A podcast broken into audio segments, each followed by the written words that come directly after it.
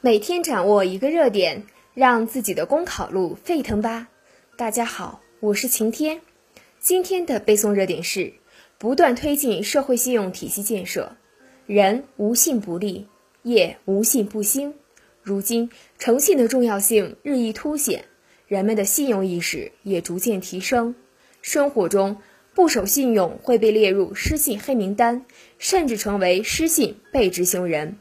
这都从侧面说明，我国社会信用体系建设正在不断推进，已产生积极效果。但也应看到，尽管社会信用体系在逐步完善，整体上却呈现出一定程度的碎片化状态。现实中，一个人在某地有了失信记录，往往并不影响其到另一个地区开展经济活动。因诚实守信积累的信用积分，也难以在全国范围享受到实际便利。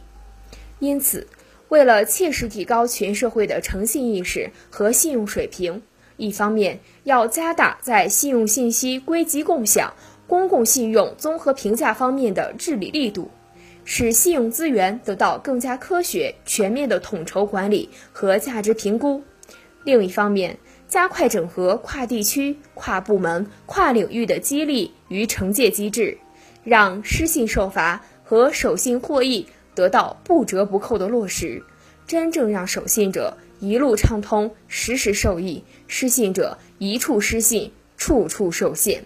好，以上就是今天的背诵热点。想获得文字版内容，请关注公众号“公考提分营”。我们明天再见。